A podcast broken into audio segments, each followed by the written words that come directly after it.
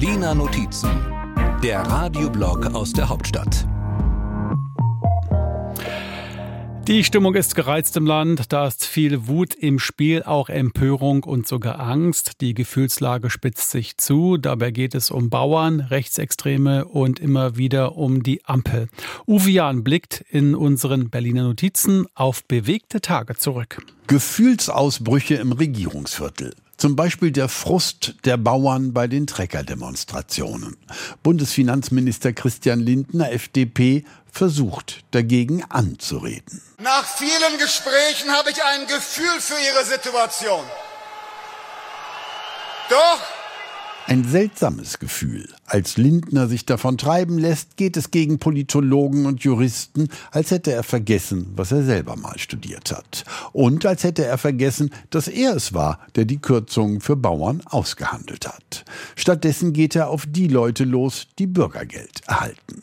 Es ärgert mich, dass ich vor Ihnen als dem fleißigen Mittelstand über Kürzungen sprechen muss während auf der anderen Seite in unserem Land Menschen Geld bekommen fürs Nichtstun. Wie zum Beispiel jene, die lieber ihr Geld für sich arbeiten lassen. Aber die meint er natürlich nicht. Im Zentrum der Aufregung im Regierungsviertel immer noch das rechte Treffen, bei dem es um die sogenannte Remigration gegangen ist, also um Vertreibung von Millionen Menschen aus Deutschland.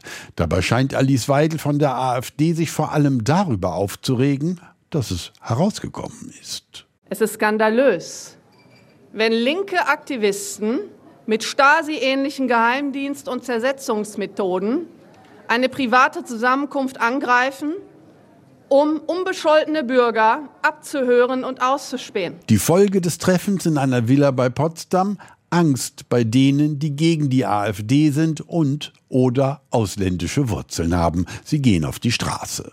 Im Bundestag dazu gemischte Gefühle. Konstantin Kuhle, FDP, kühl. Es ist doch mal interessant, darüber nachzudenken und zu sprechen, wie die AfD eigentlich spricht und was sie so sagt und was sie plant, wenn sie denkt, dass niemand mithört. Nur Oppositionsführer Friedrich Merz scheint das nicht so zu interessieren. Seine Gefühle, vor allem seine Abneigung gegen den Bundeskanzler, sind stärker und echt. Sie gefährden immer weiter die Zustimmung der Bevölkerung zu den Institutionen unseres demokratischen Rechtsstaates.